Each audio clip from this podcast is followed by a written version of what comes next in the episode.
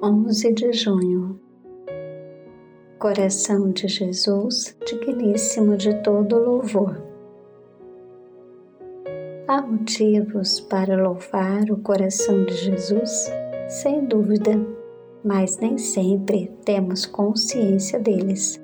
Louvamos por louvar, e a oração de louvor, esse modo tão belo de dirigir-se a Deus, torna-se rotina. Motivos de louvor. Deus manifesta sua caridade para conosco, porque pecadores morreu por nós. Esse coração, caridade sem fim, ternura sem tamanho, amor sem medidas, delicadeza infinita, misericórdia inexplicável, ama-nos sem limites.